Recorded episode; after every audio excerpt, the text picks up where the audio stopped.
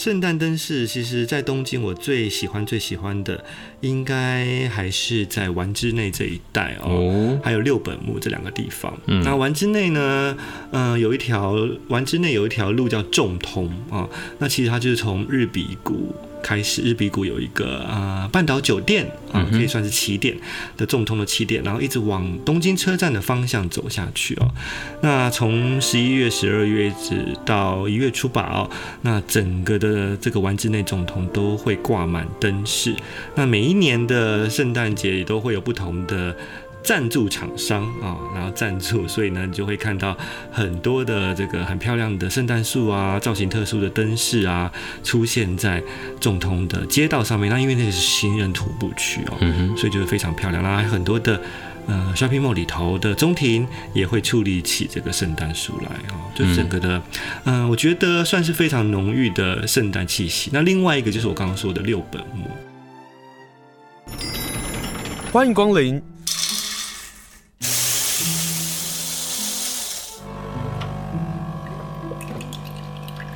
今天的盛情款待，请享用。欢迎收听盛情款待，我是林清盛。今天我在我的好朋友的家，张维忠，也是畅销作家张维忠的家，在东京的家。嗯、呃，来到东京和他来聊聊他最近出版的一本书。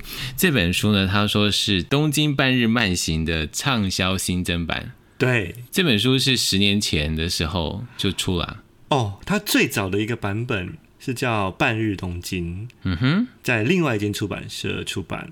然后呢，几两三年，三年后吧，嗯啊，就以《东京半日慢行》的书名，嗯，在现在的出版社出版。嗯、然后已经是二零一五年的事情，对，所以现在是二零一三年，二零二三年，二零二二年，哦，现二零二二年，对，哦、我们两个还没有醒来，怎么办？对，所以差不多。快满十哎十哎，第一版本啦，第一个版本、嗯、快满十年了。但是其实呢，虽然是嗯、呃，就是其实不管是上一个版本，或者是这次出的全新版本，其实已经内容有很大的更新，嗯、以及抽换掉了很多的新的呃，抽换掉一些部分，然后加进了新的内容。嗯，所以算是符合一个。啊，二零二三年已经完全旅游解禁的，大家可以到东京的一个，我觉得是一个很好的，嗯、呃。导览手册吧，或者是我的旅游心得这样子。嗯，嗯，不只是很好，而且是很重要啊。因为我这次来东京，呃，就跟这里头的几条路线有些重叠，然后也有重游的哦。所以今今天跟张维忠来聊聊。但是我要作为一个书迷要问的是，上一本啊，嗯，上一个版本啊，上面有张维忠的东京选物抽奖。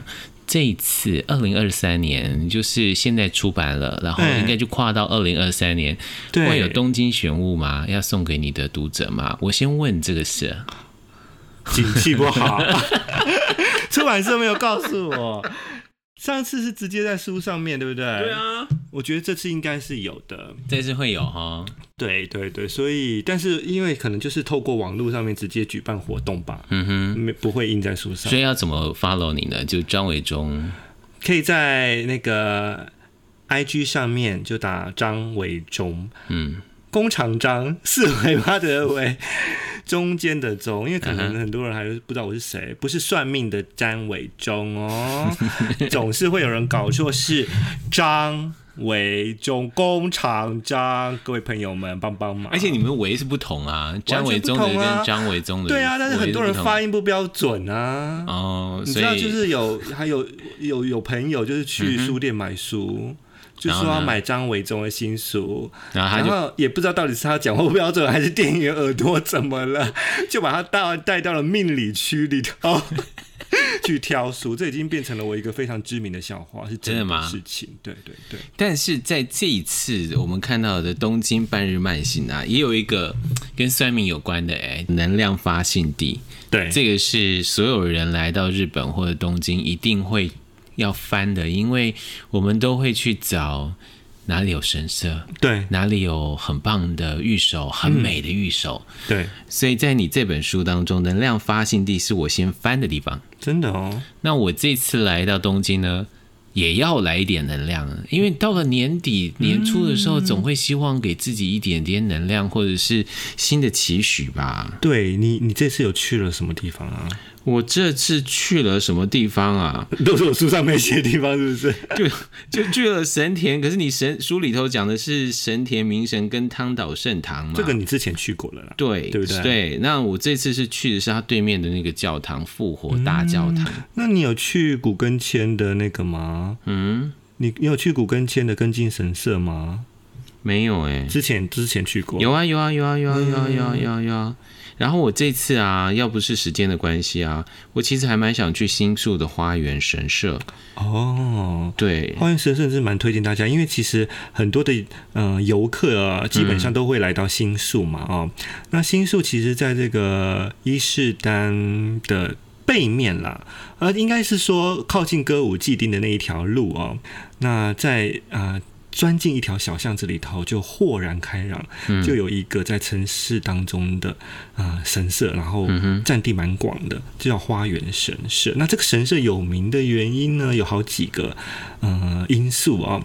第一个呢，因为它靠近歌舞伎町啊，然后还靠近了新宿很多的酒吧区，所以很多呢，在这个所谓的风花雪月 工作的朋友们呢，啊，他们都会特地到这个花园神社对来拜啊，然后祈求这是一年的生意兴隆，嗯，健康平安，所以这是这个地理位置的关系，这个神社第一个有名的地方。哦然后呢，它还有第二个有名的地方是，它这个啊会举办这个这个有祭啊有事，那它就是呃在这个祭典当中呢，大概每年的十月十一月左右吧啊，有固定的几天会举办这个很盛大的祭典。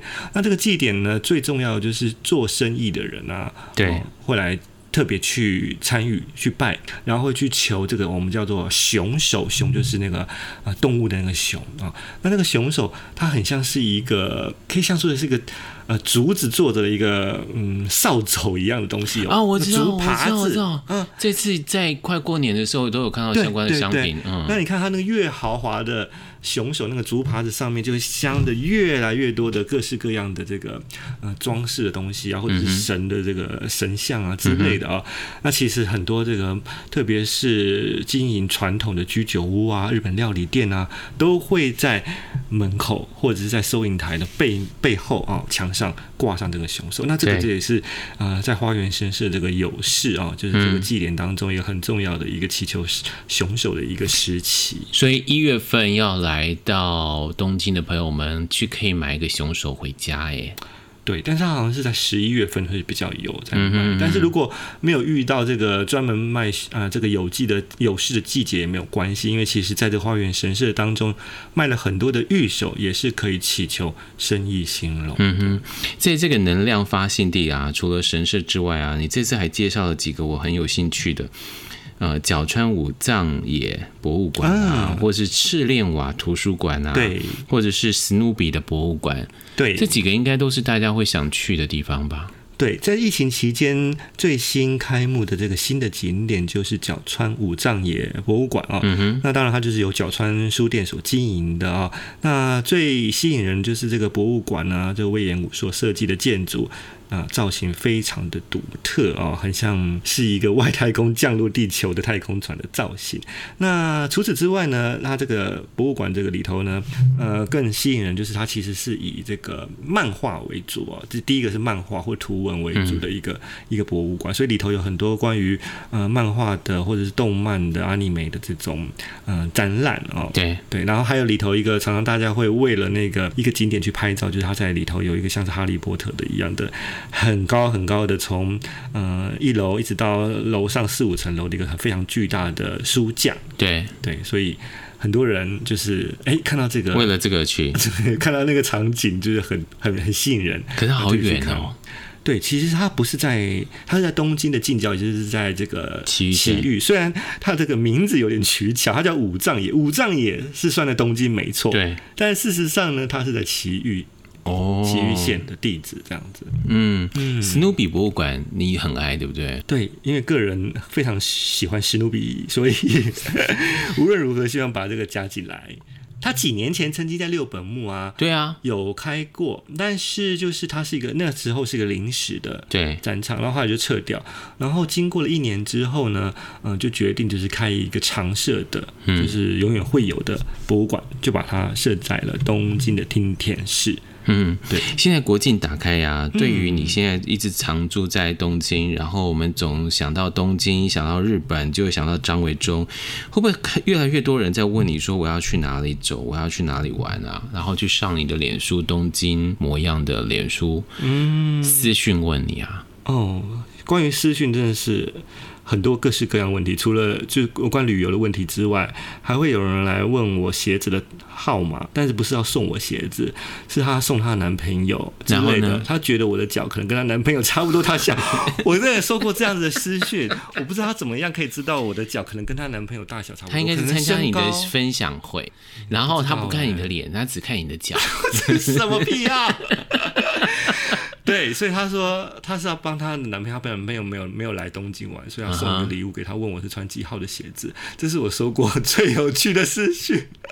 可是很难去这样，就直接问他就好了。他要给他一个 surprise 吧。哦，对，当然当然也有很多关于就是要问旅游的问题，但是因为私讯我基本上是不会太会回答，就是旅游相关的问题啦，嗯哼，留学啊、旅游这些私讯我基本上是不回不会回这些东西的，所以呢，大部分如果是在我的脸书贴文上面有问的话，那我就会直接在留言栏上面回。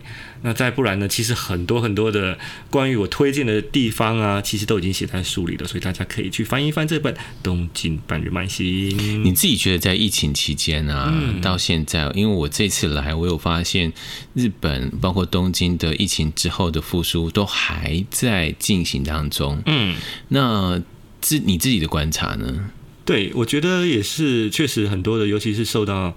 呃，旅游这个两年多，两年多来吧，很多旅客没有来嘛，嗯、所以很多的这种中小型的企业或公司都已经倒了。对，所以大家可能过去呃，比方说很喜欢住的一些设计旅馆啊，然后嗯，这种背包客旅馆其实都都倒了。对，对，所以其实嗯、呃，就变成是一个，我觉得是一个换血的过程啊。对对对，但是我想现在开始慢慢恢复人潮的话，应该会。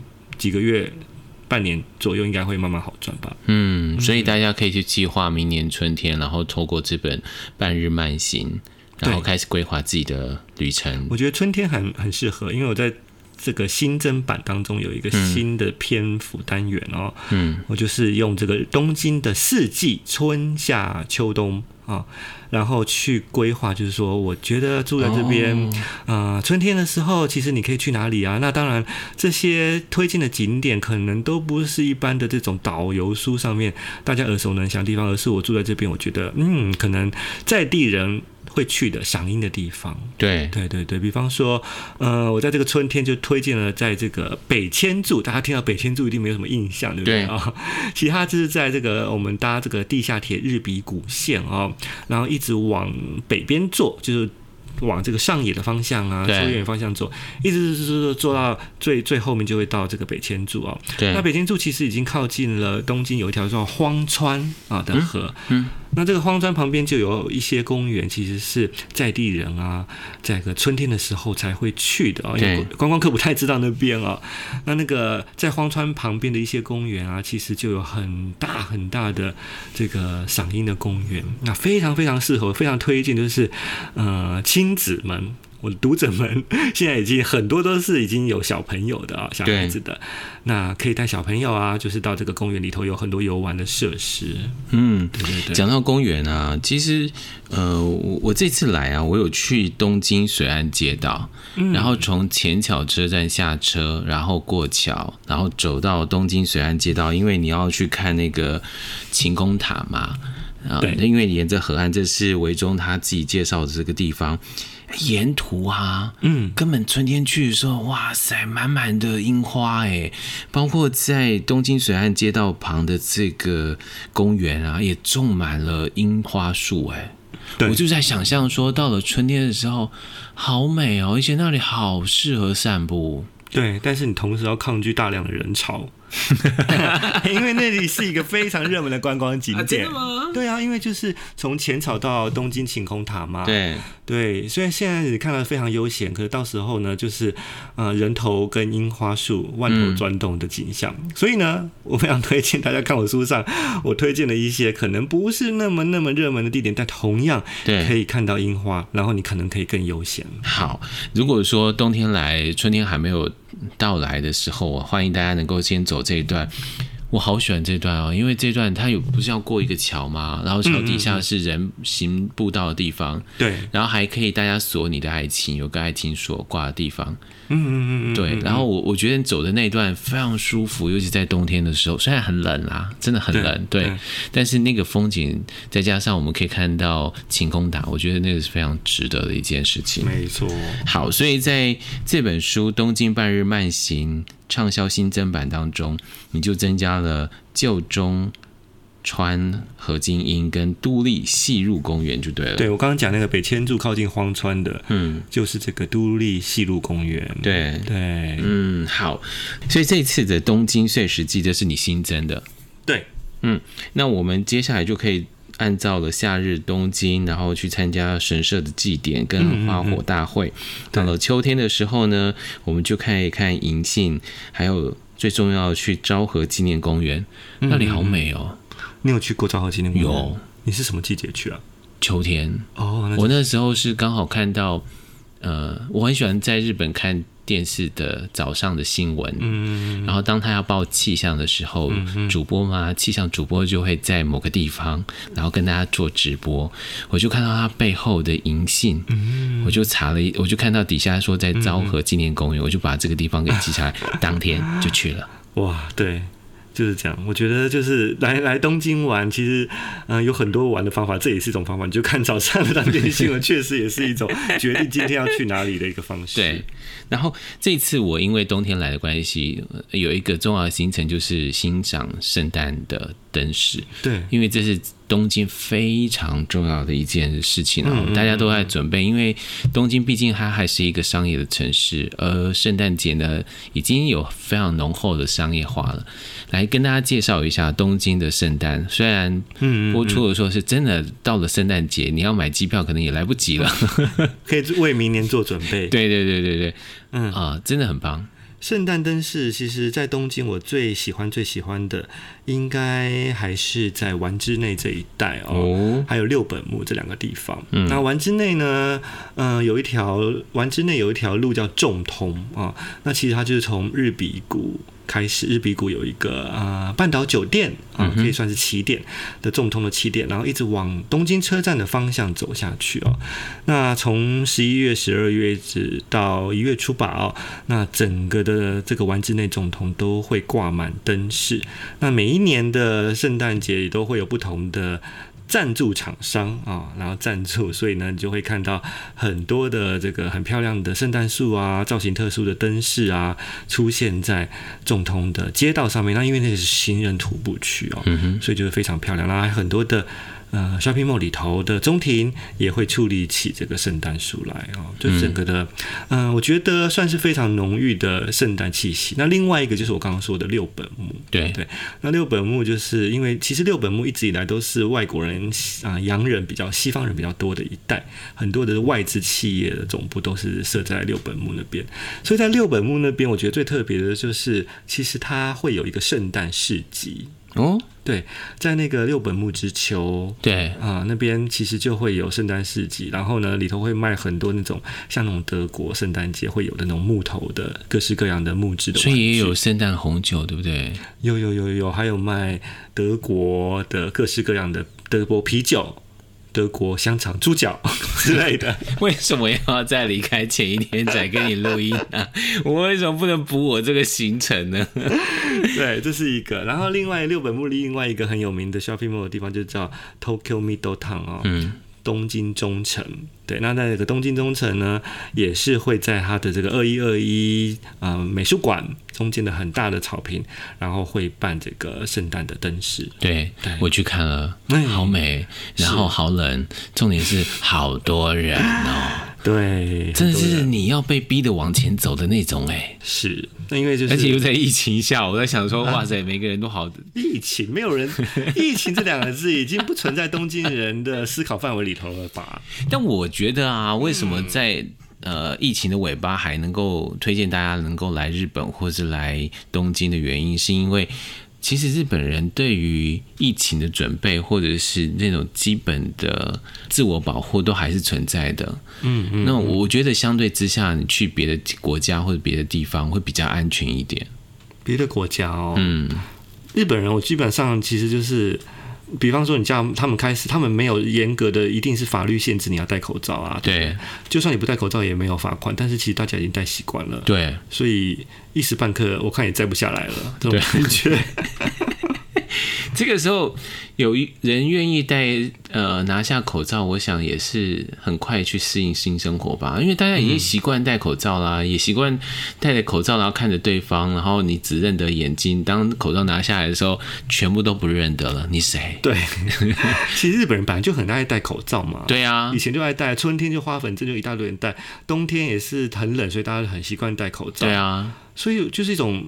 完全是没有违和感，顺手推舟，太好了！嗯、现在一年四季都可以戴口罩，那种感觉的嘛，趁了日本人的心，而且又不用看到表情，哦，在公司上班的时候，对，办公室小姐的时候啊，再也不用就是卖笑，他只要练会如何动眉毛就好了。他如果练就动眉毛，然后嘴巴不用微笑，他就成功了。嗯哇，这也是一门功夫。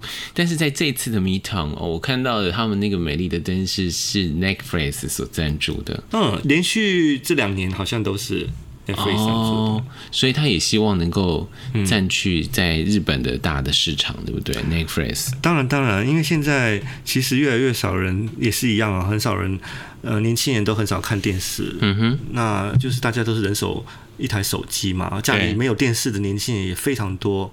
所以其实像我们大家很熟悉那些以前什么富士电视台的日剧啊什么的，看的人越来越少了哦。那一开始他们还很坚持，就是这些大的电视台很坚持，就是不上串流。那后来发现大家人手一台手机之后看 Netflix，所以现在很多大的电视台也不得不低头，所以就是他们也开发他们自己的串流市场。哦，但是串流市场还是大者恒大，小者永远都是处在那个竞争当中。嗯、今天访问的是张伟忠，跟大家来介绍。现在已经出版的《东京半日慢行》，呃，他已经在东京住了十五年哦，所以如果要谈谁熟悉东京，然后特别能够在不管是对于东京的介绍啦，或者是从文学的角度去看待一个城市的变迁，人跟人之间的情谊的流动。张伟忠当然是第一。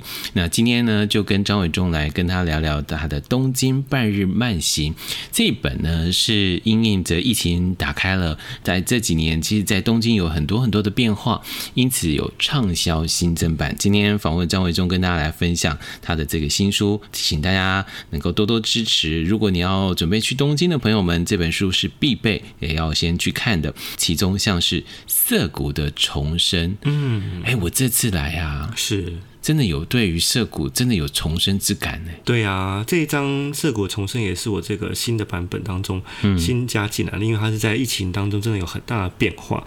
对，所以现在其实涩谷依然还在都市更新的呃阶段中，还是很多地方的施工，但是有一部分已经。啊、呃，完成了，所以这次如果大家再度来到涩谷啊，其实会看见很多新的改变。嗯，而这个新的改变，我们要先从宫下公园谈起。它不是真的公园啊，它呀，它其实啊，这个宫下公园以前就有这个名字了。哦，那它这个公园以前是怎么样的？以前是一个非常不起眼的公园，就是它以前是一条高架铁道。嗯哼，那它高架铁道的上面。啊、哦，等于算是就是高架铁道，它的上面它就是有一个做成了一个给年轻人去滑板的公园。嗯哼，所以其实以前没有什么人会去特别去公园玩啊、哦。但是后来呢，就是这个铁道就是铁路地下化了以后啊、哦，所以他就把这个上面的铁道保留，但是他把这个铁道就是变成了一个屋上的庭院。哦、那下面呢就变成了一个算是购物中心，好像有三层楼左右吧。对、嗯，对对对，所以变成是一个重。新的都市开发的、呃、很成功的案例。那这个屋上的这个屋上庭园、屋顶庭园呢，除了有这个咖啡馆之外呢，还有非常大的、非常宽阔的散心散步的草坪，嗯哼，甚至还有运动空间。那因为它以前就是一个让年轻人滑板的运动空间，所以它现在也保留了一个一区哦，嗯，是可以给年轻人去滑板的啊。然后还有这个打足球、沙滩足球的地方，还有一个新盖的饭店也在这边哦。对，所以整个的宫下公园啊，它现在有另外一个名字，是用直接用它的日文、英文做成的名字，叫做 Miyashita Park 啊。对。对，那我觉得是一个非常成功的都市更新的计划案。嗯，所以如果大家来到东京的话，应该首选米亚西塔米亚西塔 Park Park，对不对？对对。那它可是二零二零年八月的时候才改装而成的。对对对。你就像是你刚刚说的，上面有呃可以打沙滩排球嘛，对，然后还可以滑板。我自己进去看了一下啊，这里这里晃晃，然后也吃了东西这样子，我发现。这里非常适合年轻人，大概二十五岁以下年轻人的消费的地方，嗯、有好多年轻人的东西哦。当然，当然，因为这你知道，它这个宫下公园其实它的两端呢、啊，嗯、哼所接的地方，一端就是接的元素的猫街，所以东呃宫下公园它过了一个马路对面，对，就是猫界的尾端。哦，所以如果你从这个我们大家都很熟悉有这个猫街嘛，哦，你从这个尾端一直走下去的话，你就是会通到呃沿着猫街一直。走到这个元素表参道那边了。那另外一端呢？啊，这宫下公园另外一端就是涩谷了哦。对，那所以涩谷当然就是年轻人的天堂了。所以它其实扮演的是一个好像从这个元素啊潮流的猫街，然后一直到涩谷这样一个年轻人的过渡的一个新的场域啊，好好玩哦！原来它通到猫街啊。嗯、对啊，我就从表参道的猫街头，然后就可以直接走到涩谷的宫下公园了。可以。嗯，因为东京真的是非常适合走晃的一个美丽的都市。那其中还有一个涩谷川，我这次忘了去。哎，你上次重翻你的书，经过而已，那时候还正在整理。哦，嗯。对，这个涩谷川，它是另外一个，也是这一次啊、呃，整个的涩谷的开发案的另外一个案子啊、哦。嗯、哼对，那这个涩谷川的这个建筑呢，它叫做 Shibuya Stream 啊、哦、，Stream 就是那个河那个河流嘛，Stream，嗯哼，串流那个 Stream。嗯、对，那它有趣的地方就是它这个建筑啊，它是沿着一条本来是已经盖掉的一个暗渠。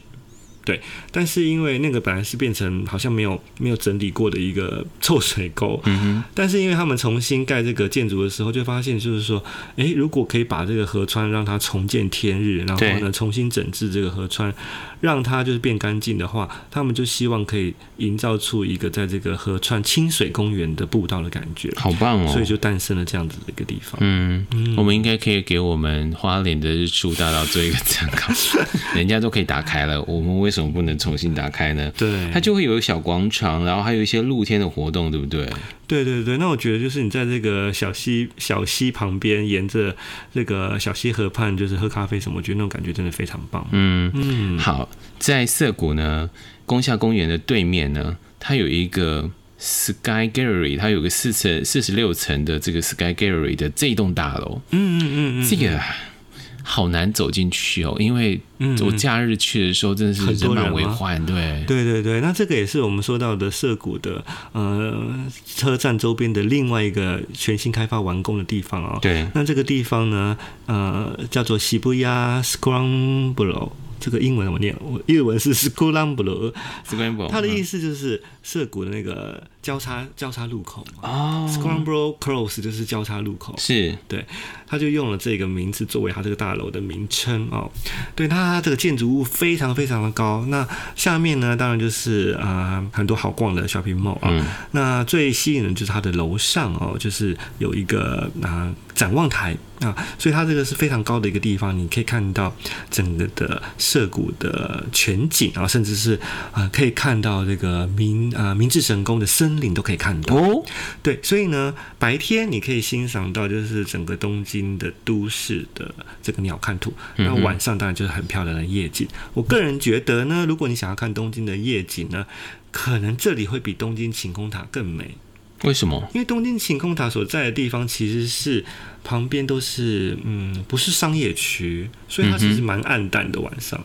哦，你说那个灯光或者是整个的，它没有都会感，因为旁边都是下町嘛，下町嘛。对。但是涩谷这个涩谷这一栋楼，它刚好就是在都市最热闹的中心。对。所以当然晚上的时候就是灯火通明，而且你还可以低头看到就是最繁忙世界上最繁忙的那个涩谷十字路口。嗯。所以如果有人住宿是住在新宿啊、原宿啊，晚上可以到这里，然后要买欧米亚给也可以到这里。可以，对对对。因为它的一楼。很多可以买的，很多好买。对。好，这个是涉谷的至高的点，嗯、然后推荐大家去。那你自己在东京啊，你会想要再推荐哪些地方？然后请大家再去走走晃晃的。我自己还是蛮喜欢神乐版的哦。对对对，因为我觉得就是神乐版虽然不是什么非常热闹的观光景点，但是我觉得就是说，如果你很喜欢啊、呃、慢步调的东京感，因为我这本书毕竟叫做。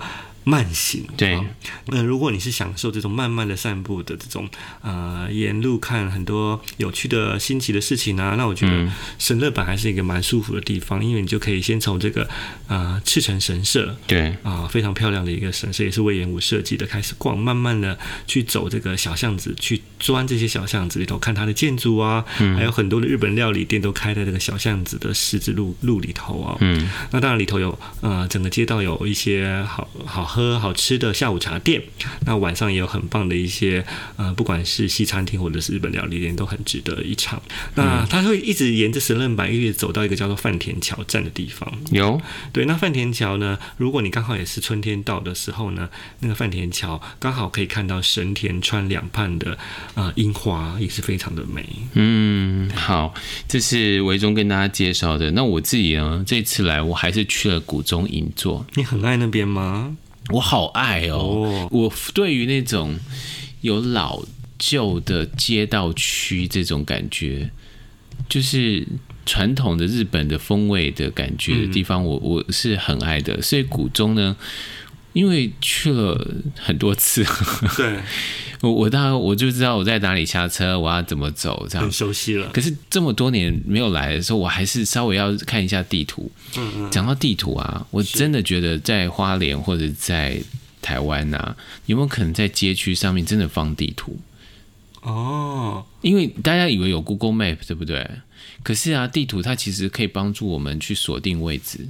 嗯嗯，我觉得。你是不是不会用 Google Map？我会，我会，我会，我会用 Google Map 啊，我会用 Google Map。可是，可是就觉得，呃，看着那个地图会有更细的，就是一目了然了。因为，一张嘛，对，很大的，对。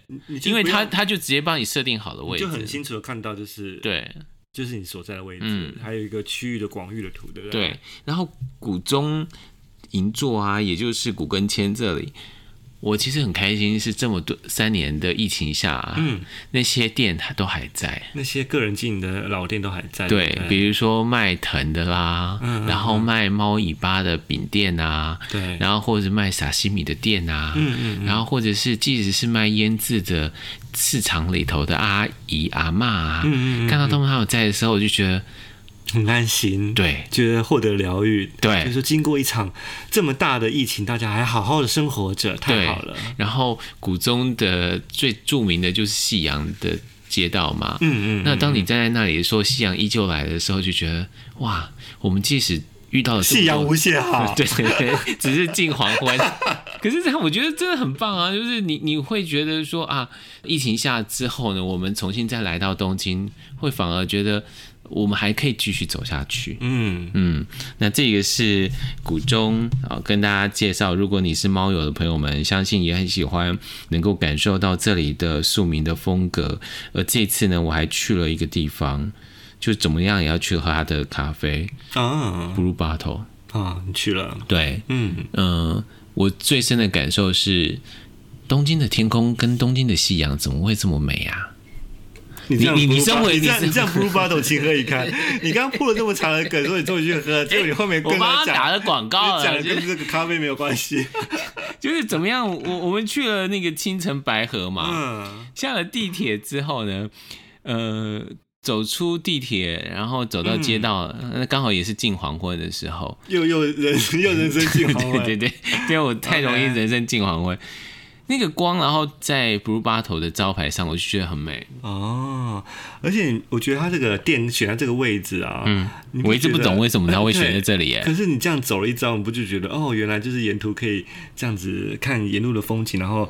嗯，它不是一个这么容易抵达的地方，对。但是因为你要抵达的路上，你就会看到很多很日常的美好的风景，嗯，我觉得还不错。看起来它不好抵达，可是如果我们坐上了地铁之后啊，嗯，你只要下对车站，你走出来，走路的不到十分钟，你就可以到了。那种闲情逸致啊，嗯，是在东京。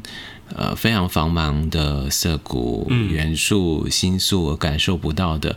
那这也是，如果问我为什么要再次来到东京，我觉得走在这些小路上啊、小巷子上的那种风情，是最吸引人的。没错。好，今天访问的是张伟忠，那也谢谢伟忠跟我们来分享他的畅销新增版的《东京半日慢行》。好，谢谢维中，谢谢。谢谢。